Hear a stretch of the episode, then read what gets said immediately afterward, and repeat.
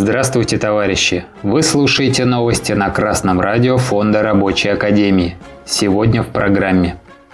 Авиакомпании просят правительство продлить срок службы советских самолетов.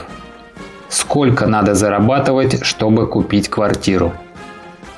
Сибирские авиакомпании обратились к российскому правительству с просьбой продлить срок службы советских самолетов Ан-24 и Ан-26, многим из которых уже более 50 лет, сообщает Reuters со ссылкой на руководителей компаний.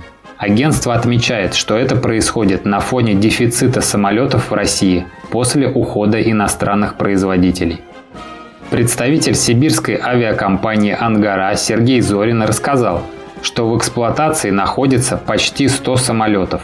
Некоторые из них должны быть сняты уже в 2024 году.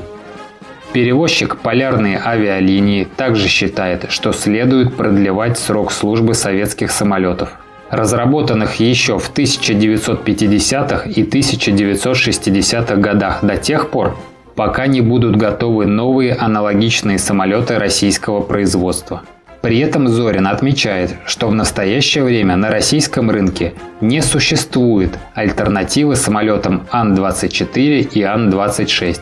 А относящийся к тому же классу самолет «Ладога» запустят в производство, по его мнению, не ранее 2027 года.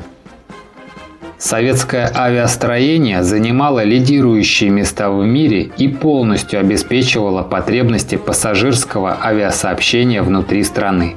Советские самолеты сделаны добросовестно, с запасом прочности в 50 лет и более. Такие самолеты – это очередное доказательство преимущества плановой советской экономики над капиталистической. Представители буржуазии завистливо называют «калошами» советские высокотехнологичные изобретения. Сами же не способны наладить массовое производство и выйти на уровень хотя бы 50-летней давности. Тем самым буржуазные управленцы показывают свою профнепригодность и отсталость нынешнего капитализма по сравнению с более прогрессивным социалистическим строем. Будущее человеческого общества – это бесклассовое общество обеспечивающее полное благосостояние и свободное всестороннее развитие всех и каждого членов общества. По сообщению единого ресурса застройщиков, эксперты агентства недвижимости посчитали, что потенциальные пользователи программы льготного ипотечного кредитования с минимальным первоначальным взносом в 30% имеют высокие шансы на одобрение кредита, если подтвержденный доход каждого супруга составляет от 150 тысяч рублей в месяц. Платеж за однокомнатную квартиру или евро-двушку минимальной площади в жилых комплексах комфорт-класса будет составлять около 130 тысяч рублей в месяц, пояснил эксперт свою точку зрения.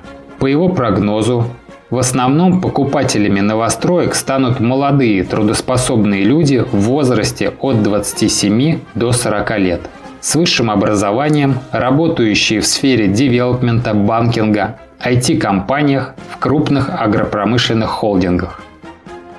Анализ агентств недвижимости показывает, что для покупки однокомнатной квартиры требуется совокупный доход супругов в 300 тысяч рублей – Данная аналитика вполне подтверждает расчет стоимости рабочей силы, регулярно публикуемый представителями Рабочей партии России. Только вот для воспроизводства рабочей силы и создания полноценной семьи с тремя детьми потребуется трехкомнатная квартира, и совокупный доход, соответственно, потребуется от 500 тысяч рублей и более. Подробнее с расчетом стоимости рабочей силы можно ознакомиться на ресурсах Фонда Рабочей Академии и Рабочей партии России. То, что представители рабочих профессий даже не рассматриваются аналитиками в качестве претендентов на покупку квартиры, тоже показательно. Это говорит о пока еще слабой организации рабочего класса в борьбе за повышение своего уровня жизни – Здесь прежде всего необходимо преодолеть разобщенность в коллективе. И лучший инструмент для этого – написание и продвижение проекта прогрессивного коллективного договора. Товарищи рабочие, организуйтесь на своем предприятии.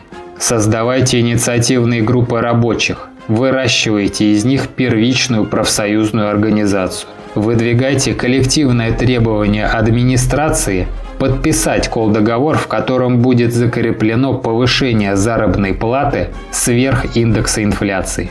Опираться в борьбе за повышение зарплаты необходимо на расчет стоимости рабочей силы. Успехов, товарищи! Дорогу осилит идущий. А с вами был Артеменков Дмитрий с коммунистическим приветом из города Загорск Московской области.